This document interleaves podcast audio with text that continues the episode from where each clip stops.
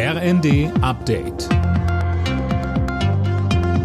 Stündlich neu. Auf den Punkt informiert.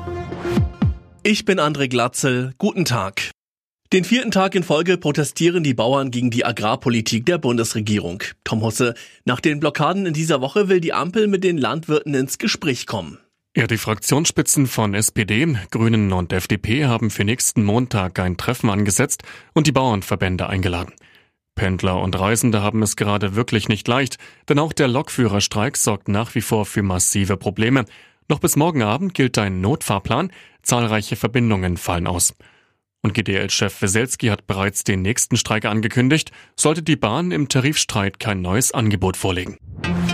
Das Geheimtreffen mit AfD-Politikern und Rechtsextremisten schlägt hohe Wellen. Kanzler Scholz sprach von einem Fall für den Verfassungsschutz. Er rief alle Demokraten zum Zusammenhalt auf. Thema des Treffens soll die Vertreibung von Millionen Menschen mit Migrationshintergrund aus Deutschland gewesen sein. Homöopathie macht als Kassenleistung keinen Sinn. Das hat Gesundheitsminister Lauterbach gesagt. Deshalb will er solche Behandlungen durch gesetzliche Kassen streichen. Er geht davon aus, dass so zwischen 20 und 50 Millionen Euro eingespart werden könnten.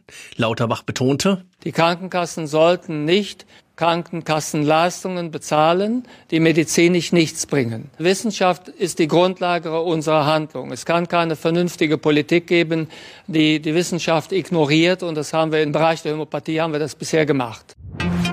Zum Schutz vor Spionage bleibt die Rohrpostanlage im Kanzleramt länger in Betrieb. Das schreibt die Süddeutsche Zeitung. Eigentlich sollte die Anlage nächstes Jahr außer Betrieb gehen. Monatlich werden rund 1000 Sendungen meist mit geheimen Unterlagen per Rohrpost im Kanzleramt verschickt. Alle Nachrichten auf rnd.de